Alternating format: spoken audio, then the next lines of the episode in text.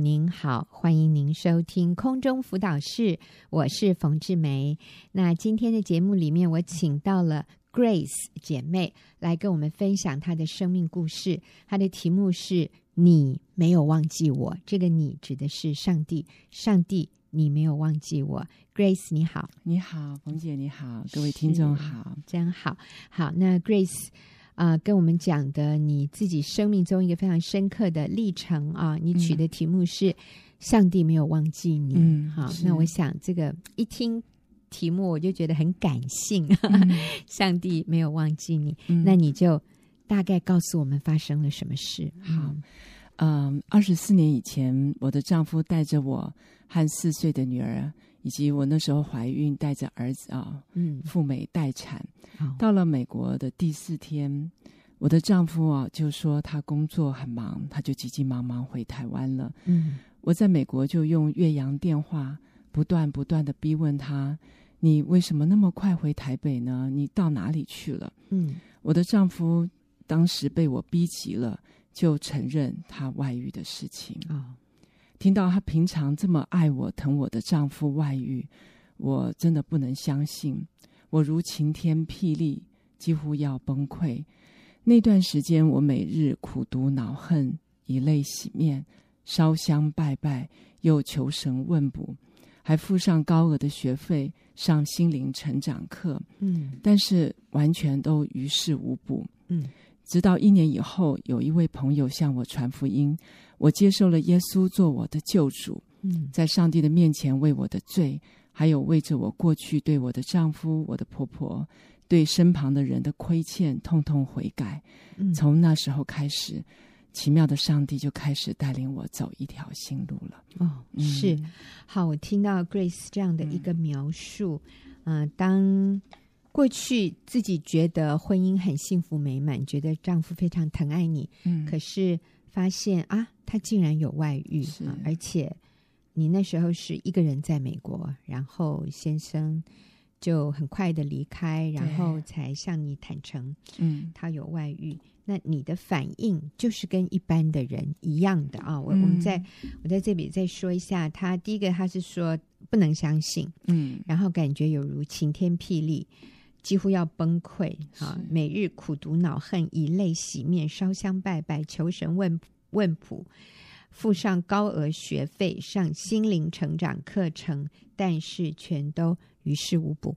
我想这是一个好像觉得自己要溺水的人，他会做的很多的挣扎，还有自救的方法。对，呃，但是 Grace，你的经验是这些的努力好像。于事无补，嗯，只等到你认识了耶稣，是。你经验到说耶稣要带你走一条新的路，是，所以，嗯，我们有一个有一套材料叫做啊、呃、婚姻急救包，哈，嗯、呃，也就是给很多突然遇到这样的打击啊、呃、的人，然后在我们发现配偶有外遇的时候，我们通常会做一些想要赶快。赶快解决问题的一些方法，就像刚才 Grace 你所提到的这些，那也包含了。我觉得很多人做的时候，就是去跟对方争吵，是要问个水落石出，嗯啊呃，就用哭的，用闹的啊、呃，用喊的，用逼的，嗯，然后没有用，然后我们就去闹，呃，到对方的公司去闹，对。对婆家的人说，对自己娘家的人说，让我们心里想的是：你让我痛苦，我也要让你不得好死，是就是会有很多这样的反击的行为。嗯、那可是其实只是把伤口越撕越大，然后这个伤害啊、呃、越越搞越深啊，嗯、呃，以至于最后好难去收拾。嗯，所以我们那个。材料就是叫婚姻急救包里面的，就是教我们要怎么样正确的回应，怎么样立即的止血哈。嗯，那但是 Grace，你是在一年以后，嗯，你接触到这个信仰，你就发现上帝有不同的方式带我们面对人生这样的一个这么重大的打击。嗯，所以你讲给我们听，上帝怎么带领你？后来，好。嗯、呃，我儿子两岁的时候，有一个晚上，孩子都睡了，我先生啊，那一次要我进到书房里面去谈离婚的事，嗯、他一开始说话就变了一个人，嗯，露出了可怕的眼神，嗯，当时我觉得好害怕，全身都在发抖，嗯，我不知道要怎么办，那我就呼求神，说主啊，你救我，主啊，救我。那这时候，突然就听见一个强烈的婴儿的哭声，嗯，这个突如其来的哭声就吓醒了我们两个人，嗯，我们两个人就就开门冲进卧房，看看是不是我儿子掉掉下来了，嗯，后来发现，哎，我儿子睡得好香甜，嗯，但是因为这个哭声，我的丈夫就这样就结束离婚的话题，嗯，他就出门了，好，那天晚上我就。待在沙发，坐在沙发上，我的心里面其实很难过，嗯、但是我也觉得好奇妙。我很想赶快做一个决定，嗯，到底我要不要答应先生离婚？嗯，后来上帝就透过当天的荒漠甘泉，还有圣经，很清楚的对我说话，嗯，就是他说停住。不要动，嗯，然后他也说：“白日云住，夜晚火住，嗯，他要引导我未来的道路，是对。然后他也应许要供应我一切的需要，嗯。那当下我是觉得我感受到极大的平安，嗯。从那天起到如今，我真实就经历上帝的引领，是。所以其实我看到 Grace，你在这个时候的一个。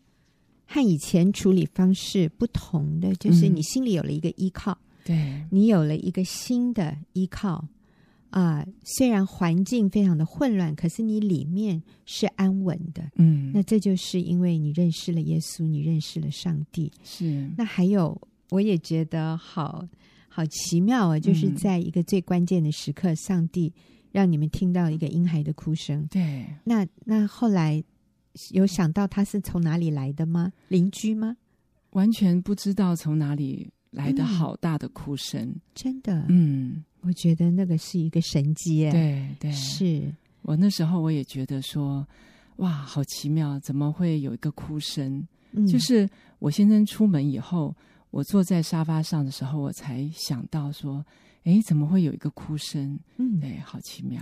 而且你跟你先生都听到了，对，所以那不是一个幻听，不是不是。像有些人会有幻听，那但只有他自己听到，别人听不到。对对。所以我觉得那个真的是天使制造的一个婴孩婴孩的哭声，而且是一个小孩的哭声，是不是大人的哭声？哈，对，就会让你们两个都突然好像就呃，就就把所有刚才要谈论的东西就打住了，然后你们你们可以。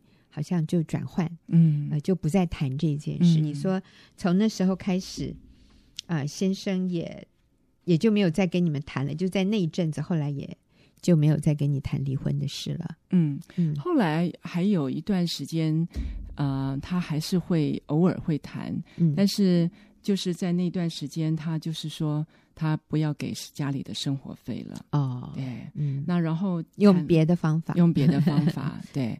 但是几次谈离婚呢？几次他就呃，后来还是还是负担家里的生活费，嗯哼，对，嗯，所以一直到如今，孩子已经长大，是。这样子，是，所以呃，我们有的时候。其实只需要做一件事，哎，就是我们就是坚持不离婚就好了，其他都没关系。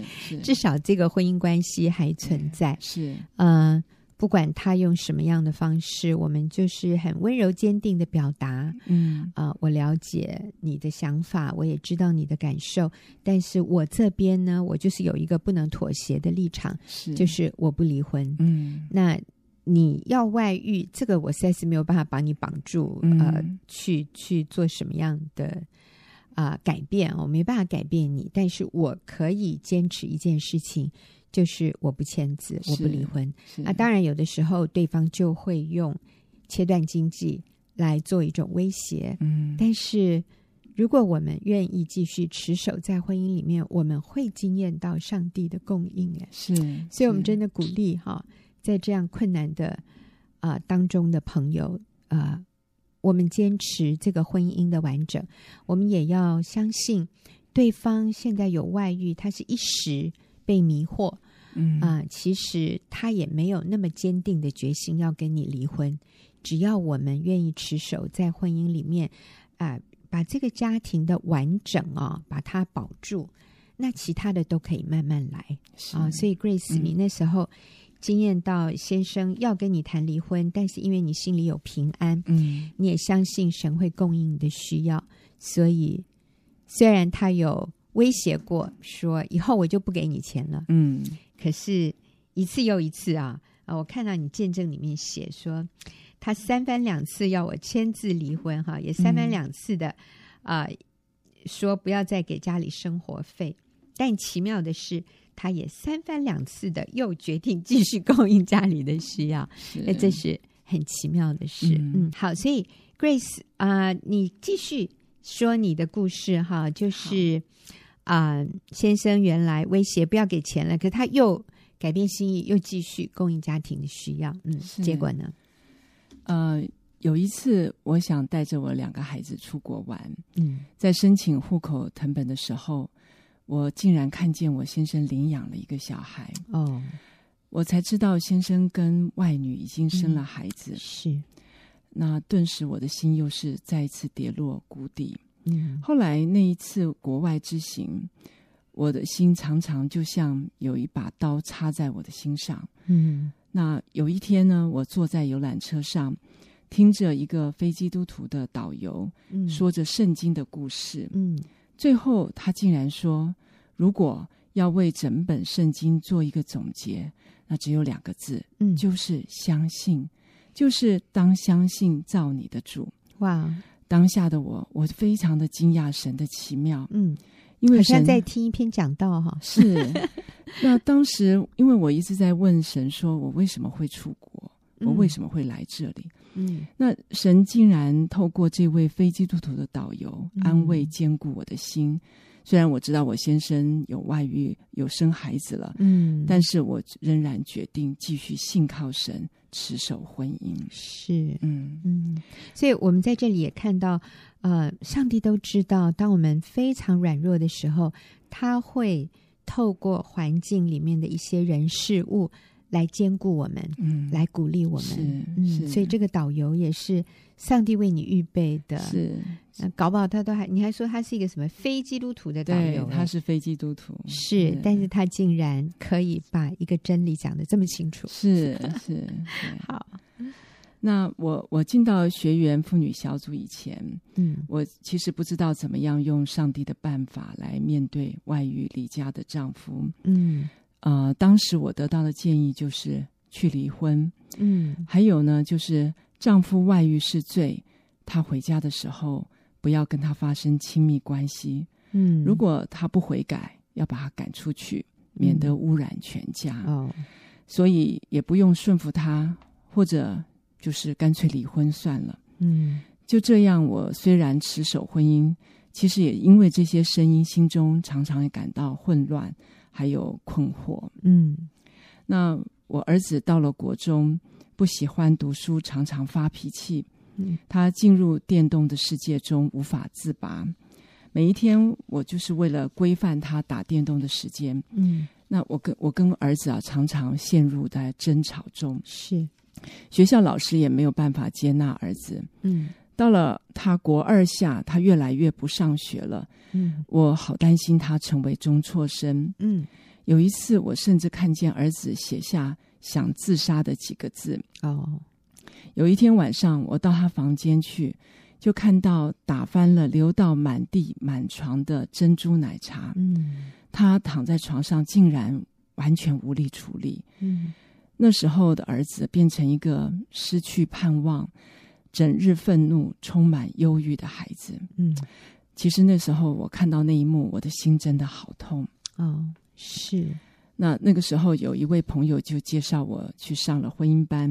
嗯，我也加入了学员妇女小组。嗯，我终于看到我的问题出在哪，因为我过去我跟先生教育的方式常常是跟他唱反调的。嗯，上完婚姻班以后，我就下定决心要跟我的丈夫合一。嗯，站在同一个阵线上来面对儿子当时的状况，嗯，那我就决定我一定要敬重、顺服和仰慕我的丈夫。哦，我开始就练习，只要有一有机会，我一看到我丈夫，嗯，我就要欣赏他，我渴望他，并且我看到他美好的优点。嗯，那过去每一次我丈夫给我建议的时候，我通常都是很多意见的。嗯，但是后来我也学着说好，我就跟他说好，这真是好办法。嗯，所以以前他如果提出一个他的教育理念或者处理孩子问题的方式，你都会说，嗯，像你都会怎么回应？我就会觉得说不是这样子的哦，好，要不然我就说。教会里面教的不是这样子，uh 对，uh. 这样子会有不好的结果，这样就否定丈夫他的想法。是，那后来呢？他说了一个想法，你就改口说：“哦，好哦，这真是好办法。办法”是，哦，我觉得你先生一定感觉很不一样。嗯嗯，他后来他后来也跟我讲说，突然他发现说。他自己的教育的方式是错的哦，他曾经为这件事情跟我道歉。这样子啊、哦，嗯、是，所以给他多一点空间，反而他比较容易去反省，看到自己啊、呃、的想法到底是合适还是不合适。嗯，嗯，好，这真是好办法。对，这是一句话我们要学的哦。好，嗯、呃。我也同时开始学习，每一周向我的丈夫和我的孩子发爱的简讯。嗯，那我记得我第一次发发给我丈夫的时候，真的很困难。嗯，其实只要按下一个键就发出去了，可是我迟迟都发不出去。那我知道我好骄傲，是为了发一个简讯。我甚至还祷告了三天，哎呀，哈，然后最后是以上十字架死就死吧的心情。我才终于把那封简讯发出去，是、嗯、爱的简讯，所以你里面讲的大概也就是“老公我爱你”嘛，类似这样的话，大概就是这样，但是都说不出来哈，说不出来哇！所以你真的是很精的女人呢，Grace，哇！你以前一定是觉得这个会有伤你的尊严吗？是，对，我觉得没有面子哦，嗯、要讲。这种小呃，这种什么小女人的话讲不出来。嗯，其实刚才 Grace 在提到你孩子的一个情况的时候，我也好像稍微能够体会一下你儿子的一种心情，就是其实儿子都知道家里发生了什么事，嗯，是儿子都知道爸爸在外面是对妈妈不忠诚的，嗯，外面已经有。别的孩子了，嗯，应该他也知道了哈。是那，嗯，然后我想儿子感受到的是，妈妈心里面常常是很苦的，嗯，很忧伤的，嗯，妈妈是很受创的。是，其实因为儿子跟妈妈住在一起，我觉得那个儿子的敏感啊，他是可以体会妈妈的心情的，可是他又无力解决这个问题，他没有办法安慰你，因为。嗯因为他没有办法改变爸爸，是，可是同时他也很需要爸爸，他也很受伤。嗯，就是爸爸呃对这个家不忠诚，爸爸爱另外一个女人，好像多过妈妈，这个对他也是一个很深的伤害。可是他又无力解决，哦，所以他里面的那一种受创的感觉，我觉得真的就像你说的，他无力解决。一杯打翻了，然后留着满床满地的珍珠奶茶，耶，嗯、那个对他来说已经是超过他的能力可以解决的事，因为他里面自己的那个需要是那么大，是那样没有得到没有得到化解的一个痛，哈，所以父母在这样的一种，嗯，就是。背叛的一个关系里面，一一方有外遇，然后另外一方很受伤、很受创，啊、呃，其实孩子心里是好苦、好苦的。是那我觉得在这这个时候很重要的是这个被背叛的这一方哈，我们是通常都是被背叛的这一方来寻求帮助，那个背叛人呢，他不会寻求帮助，他理直气壮的哈，通常都是受伤的这一方来寻求帮助。那我我真的要。如果今天你是啊、呃，你的配偶有外遇，然后你是那个很受创的，我真的要鼓励你。我们在上帝的里面来得到医治，以至于我们在孩子面前，我们是稳定的，是我们不是苦的，嗯、我们不是啊遍体鳞伤的，然后也也难以自拔的这样的一个情况，因为这个带给你的孩子是很深很深的。重担和压力，他承担不了妈妈的这样的一个辛苦和妈妈这样的一个痛苦，哈，或者如果是妈妈有外遇，爸爸很痛苦，很痛苦，这我们都可以理解。但是你的孩子其实他承受的双倍的痛苦，一个是啊、呃、你被背叛，另外一个是他也被背叛哦，所以啊、呃，妈妈这个时候如果能够自己靠着主站立起来，过一个稳定。甚至喜乐平安的生活，我觉得会带给孩子非常大的一个帮助。那刚才 Grace 提到，就是说，呃，你开始改变，呃，你学习说好，这真是好办法。然后呢，你也开始发爱的简讯给儿子和先生。嗯，那其实呢，后来 Grace 跟先生的关系就有很大的一个突破。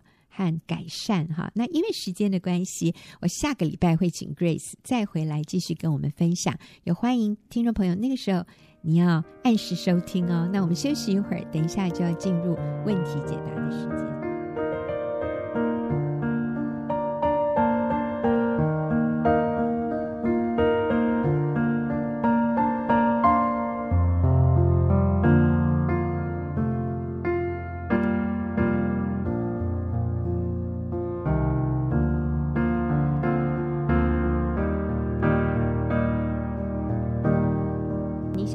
听的是空中辅导室，到了我们问题解答的时间。今天跟我一起回答问题的是佩珍姐妹，佩珍你好，大家好，冯姐好，是好。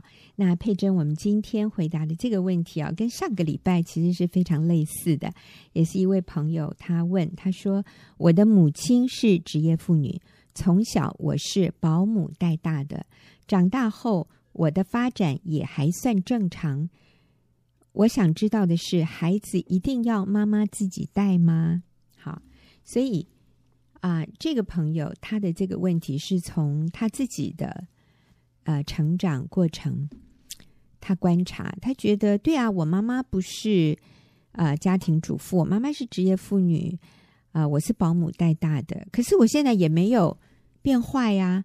为什么孩子你们强调孩子一定要妈妈自己带，非妈妈自己带好像才是才是对的，才是好的？我今天也很好啊，我也不是妈妈自己带的哦，所以他是从这样的一个他自己的经验来发出这样的一个问题。那当然，我想可能这个妈妈自己里面也是在挣扎，是嗯，他。应该也是职业妇女，对。然后她，可是她又对孩子有一些可能有一些亏欠，亏欠哦嗯、所以她很想确定这个是绝对必要的吗？嗯，呃，我先回应这位姐妹，就是刚好我本身我小孩我小时候，嗯，我爸爸妈妈都要工作，我妈妈也是非常忙碌的。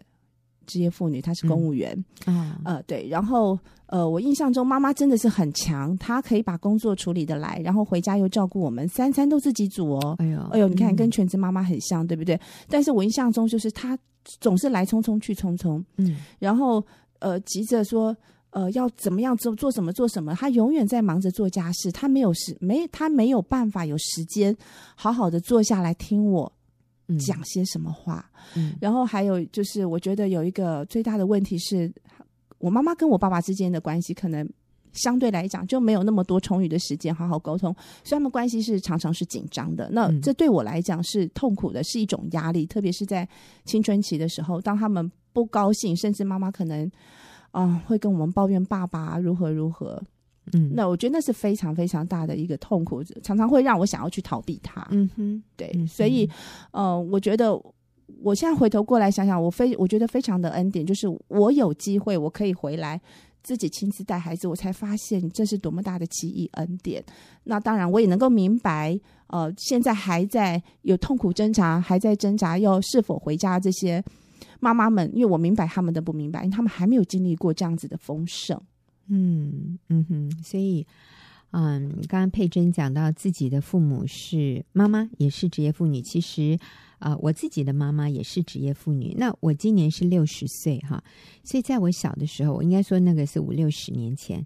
五六十年前，其实职业妇女并不多，没有像后来，因为佩珍你大概比我小个二十岁哈，是，就是二十年后，那职业妇女就更普遍一点啊、呃。但是我要说，当时我妈妈是职业妇女。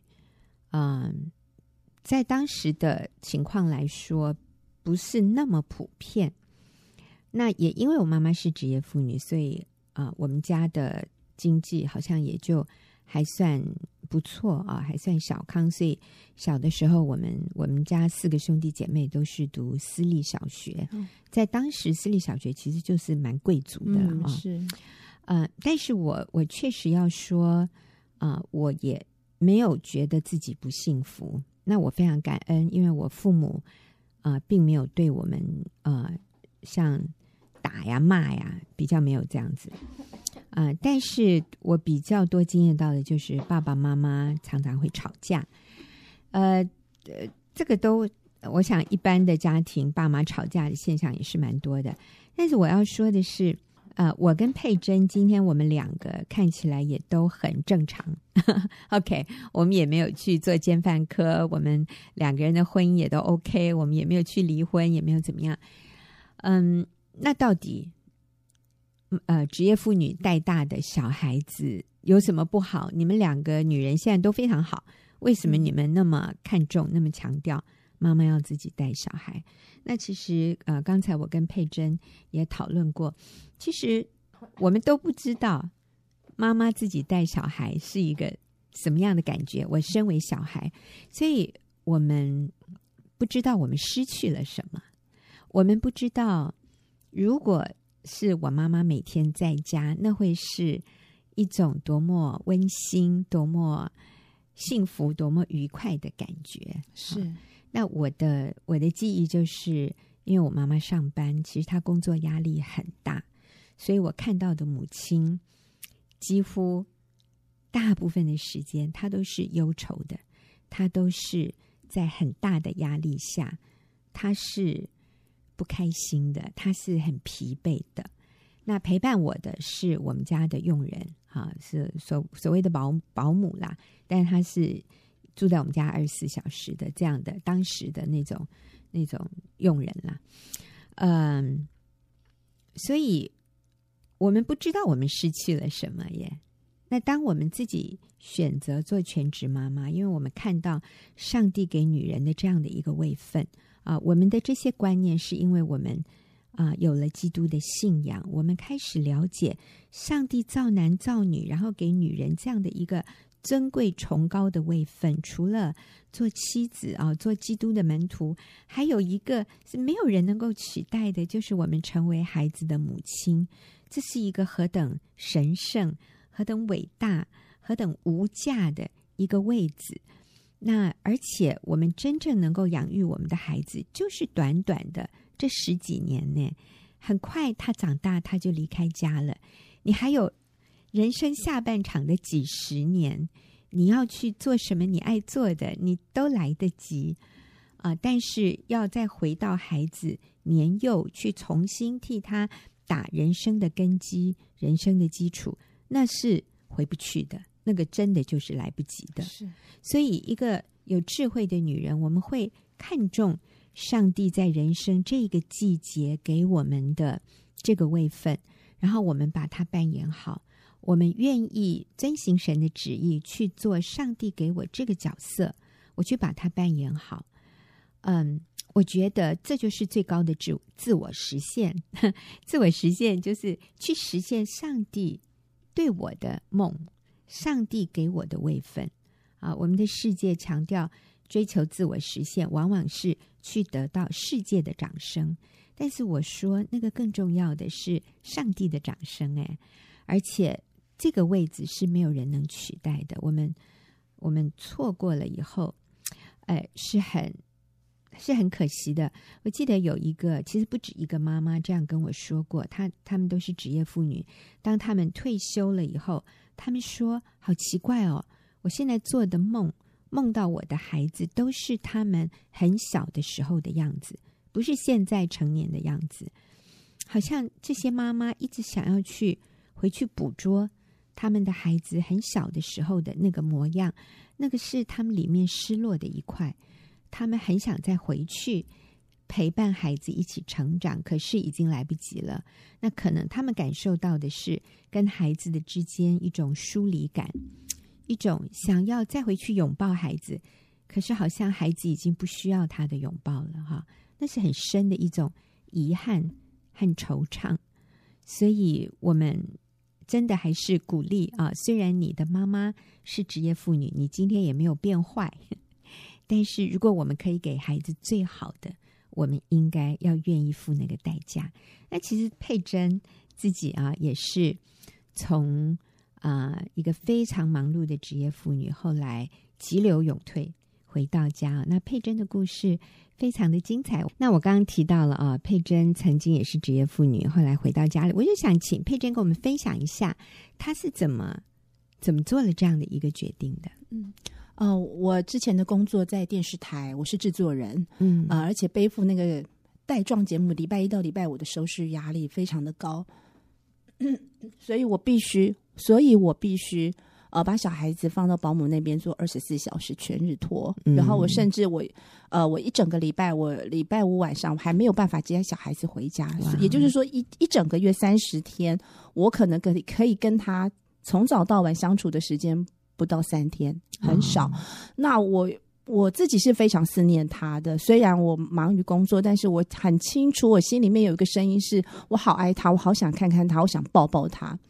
那当我在呃，在我女儿两岁的时候，嗯、呃，我觉得我我整整个身体还有我的思念已经负荷不了了，我跟公司提留职停薪，啊刚好有那个机会，我原本打算只是花两三个月，最多两三个月的时间，我让我好好的享受二十四小时全日相处的这样子一个机会。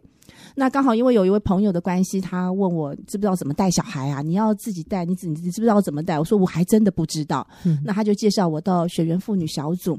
那第一次进入那个小组长家的时候，我觉得很奇怪，因为那我的女儿那时候非常是很没有安全感的孩子，她非常的黏我，我是要抱不离身，已经两岁了。其实我我的手臂是常常负荷负荷非常重的。可是那天一进去，我觉得很奇怪的一种感觉是。好温暖哦，那种温暖不是热度的温暖，是一种感觉上的温暖，嗯、很让你放松，很有安全感。我女儿甚至是就可以可以自己玩，完全不需要妈妈在她旁边，呃，看着她，黏着她。然后呢，那天我就听到了很多的我从来没有听过的话，就是。要敬重顺服先生，我就听到，我第一次听到他，我从来没有人跟我讲过要敬重顺服。然后我那时候也是第一次听到，就是说我们的爱是有限的，我们必须跟上帝做连接，从他那里支取到爱。哇！我那时候恍然大悟，觉得为什么我出了社会这么久之后，我的爱心好像都被消磨了。我自认为我以前是非常有爱心的人，我大学参加很多服务性社团，可是为了为什么出社会之后，我好像变得比较冷酷无情了。那那时候我才知道，原来有一个爱的插头。哎，那我非常的惊讶。那那天我小组长就带着我做觉知祷告，我那天特别的感动，我我也觉觉知了，然后受洗成为基督徒。那这中间说坦白话，我觉得有世界的压力，就是说我当我要选择做全职妈妈，有没有因为？我的那个价值感如何？我那时候可能还没有非常的好，然后还有就是一份收入的减少，对我们家庭的这个经济来说，其实是有一些负担的。在那个时候，我认为是这样。嗯，那是因为呃，小组长非常好，常常打电话关心我，然后鼓励我，他肯定我在家带孩子的这个价值。然后我觉得在某个部分，我当然我自己很清楚，我跟孩子在一起的时候，我那个以前空缺的那个。那个失落现在完全被满足代替了啊！那种生生不息的爱，就是我跟我孩子之间那种很自然亲密的关系，让我有非常大的满足感。我一只要我一想到有人想要找我再回去上班工作，做那电视节目，那让人人人称羡的工作的时候，嗯、我只要我一想到，可是我又必须跟我孩子分开，我完全没有办法接受。嗯，是，嗯哼，所以，嗯。真的就是你里面，上帝放在每一个母亲心里的那个爱孩子的心，那个想要跟孩子在一起那种迫切的，我觉得本能哎，是让你就先留职停薪，然后说想要什么两个月对，原本从两个月哦，后来就没有再回去了，没有半年到七个月、八个月，就从此再也不、嗯、不想回去了。那你也没有后悔过？没有，真的没有。嗯嗯、对，那呃，佩珍在回到家以后，其实面对的挑战啊，除了说经济上的，上个礼拜佩珍有跟我们分享，她要怎么样，嗯、呃，喝咖啡从星巴克。然后降到 seven，最后降到十块钱不到的一杯自己在家里泡的，其实也不是降哦，我觉得是另外一种升级啊。是，我觉得是我们价值观的升级。好，那但是除了就是经济上的挑战，除了啊、呃、自己带孩子，我相信有很多的体力上哦，还有啊，其实佩珍提到一个呃，对你最大的一个挑战，你提到是那个自我价值感。就是你刚刚提到的，我们的插头要插在那个插座上，就是上帝源源不绝的爱。所以有一次你去参加孩子的什么学校的家长会，然后你的那个价值感有受到挑战。是，嗯，说说看啊、哦，那这个是很真实的，很真实，但是好惭愧，非常惭愧。嗯，儿子一年级的时候办那个学校日嘛，那我们去参加。老师希望每位家长都自我介绍，然后我们第一位家长就开始讲他的头衔啊、呃，他是某某机构的什么什么呃什么财务长啦等等之类的啊、呃，那就后面的那个家长就开始都以此类推，就开始先从头衔讲起。我心里就是在想，为什么要这样子讲？然后我心里开始挣扎。我心里很清楚，我想要讲的是我是全职妈妈，快乐的全职妈妈。但是当轮到我的时候，我竟然脱口而而出的是。呃，我偶尔会在家接 case。其实我一讲出来的时候，嗯，我心里是非常大的，你知道，是一种崩塌感。就是我觉得我辛辛苦苦的建立下来的这样子的自我价值，怎么为什么会在那个场合，我竟然就用说谎，用一个似是而非的这样子的答案来说，我非常的难难过，很辛苦。然后，嗯。当然，在后面自己读经去祷告的时候，认罪悔改，我很清楚，这是真的是一个非常非常难走的一个过程，因为我们清楚自己在家带孩子的价值，但是世人并不知道。嗯，对，那别人是怎么看我的？我觉得在这里面会有落差，也会有一些错谬，所以常常需要回到神的面前，必须这么说。是是，是，所以每一个在家。呃，做全职妈妈的家庭主妇啊，我们真的是随时，还不是每天而已，真是每时每刻，我们需要把我们的焦点放在上帝对我们的呼召，上帝给我们这个尊贵的身份上面。因为如果我们的眼目离开了这样。这样的上帝给我们的位分，我们立刻会落入世俗的价值观里面。别人怎么看我，他怎么想我？哦，我我看起来没有他好，或怎么样，我们就立刻会呃崩塌，崩塌 真的是崩塌，或者就是呃，我们从一个错误的角度来看我们自己的时候，我们就容易自卑、自我否定。然后就觉得自己所做的没有价值，以至于我们又会蠢蠢欲动，想要跑到外面去找一个工作，来所谓的自我实现，来确认自己的价值。那其实这是魔鬼的一个陷阱，诶，他就是带着我们一步一步的走世界的路，以至于我们最后失去了那个最重要的，我们应该守住的那个阵地，就是我们失去了孩子的。啊、跟我们的关系，那还有最近，呃，或者说前一阵子哈，沸沸腾腾的一些议题啊、性别认同啊这样的，你你知道，当你的孩子长大了，你想要再影响他的时候，你会发现你很无力，你很无助。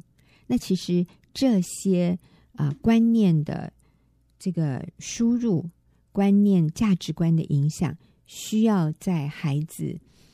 就是出生开始，你要跟他靠近，让他观察你，让他看到什么是真正的美满幸福，他就能够分辨什么是正确的，什么是对他人生最高利益的一种价值观，他就会来拥抱父母的价值观。是，可是如果我们跟他的关系是疏离的，等到他长大，我们发现，哎呀，他的价值观偏差，哎，这个时候我们想要来导正，或者我们想要说服他，或者我们想要去影响他，你就发现就变成事倍功半啊！我也不是说不可能，但是啊、你要花更多的努力。那这就是为什么我们这么看重妈妈自己带孩子。我们真的觉得这是一个女人啊、在结婚之后有了孩子，她所能够做的最明智的一个决定啊。学员传道会有出版一本书，叫做《选择在家》啊，